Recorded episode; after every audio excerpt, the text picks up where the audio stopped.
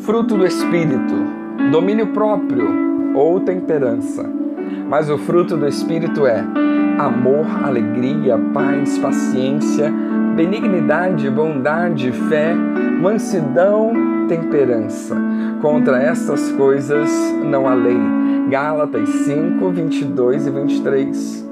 Domínio próprio é ter autocontrole, é saber possuir e direcionar a vontade, os sentimentos e o corpo com sabedoria.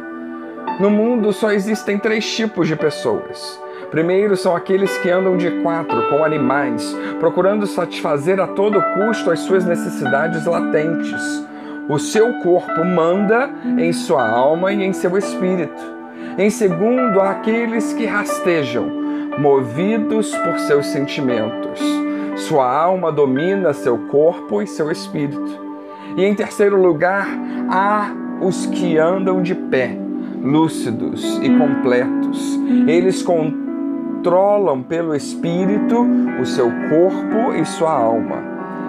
Aqueles que andam de pé são de fato os que possuem domínio próprio.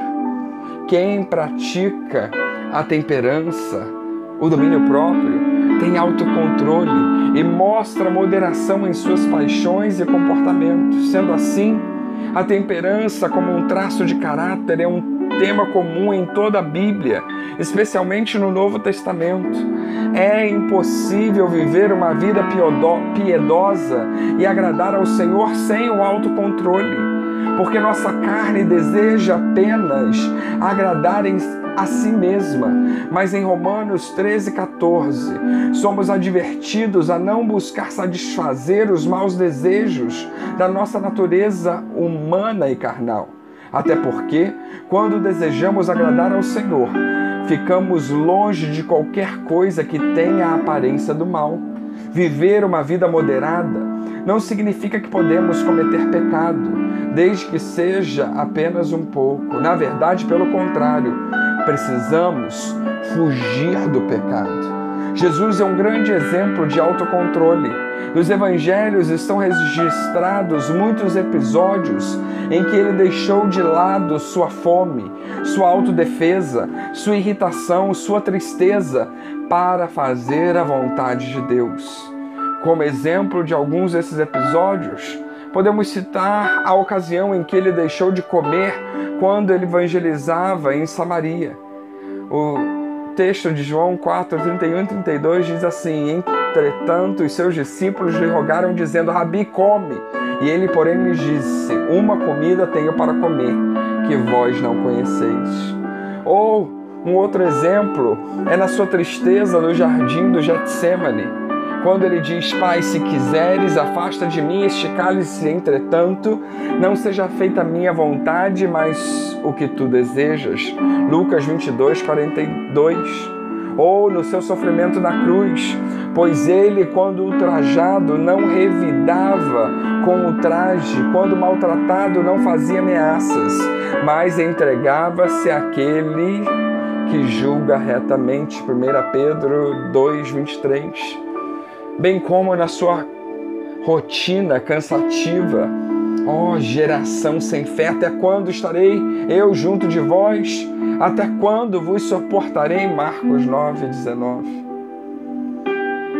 O apóstolo Paulo, em 1 Coríntios 9, 27, diz: Antes subjugo meu corpo e o reduzo à servidão, para que, pregando aos outros, eu mesmo não venha de alguma maneira ficar reprovado. Paulo sabia que a carne tinha poder para derrubar o seu ministério. Ele sabia que precisava recusar a sua carne, o que ela ansiava a fim de desenvolver força de caráter. Hoje em dia vemos tantas notícias que demonstram como lindos ministérios podem ser derrubados pela falta de autocontrole. Podemos concluir afirmando que assim como as outras características do fruto do Espírito.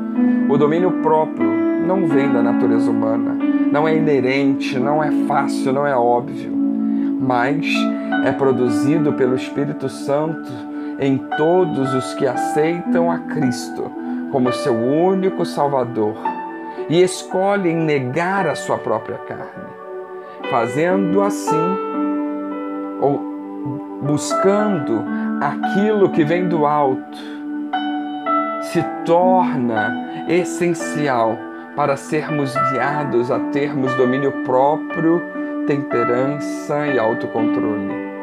Pois essa plena temperança, ela provém do Espírito Santo de Deus e é só por meio dele que conseguimos.